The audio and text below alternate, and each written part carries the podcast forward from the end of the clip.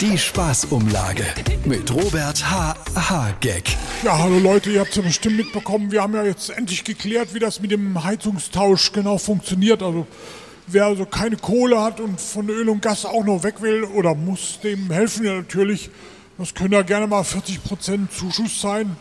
Also nicht wundern, wenn die Preise jetzt erstmal um 40% steigen. ja, ist immer so. Aber wer zuletzt lacht, zahlt auch die Zeche. Aber, das haben wir jetzt vergessen, es gibt eine Ausnahme, die wir vorhin noch nicht kommuniziert haben. Wer eine Schwerölheizung hat, die sich als Wärmepumpe identifiziert, der darf die natürlich auch weiterlaufen lassen.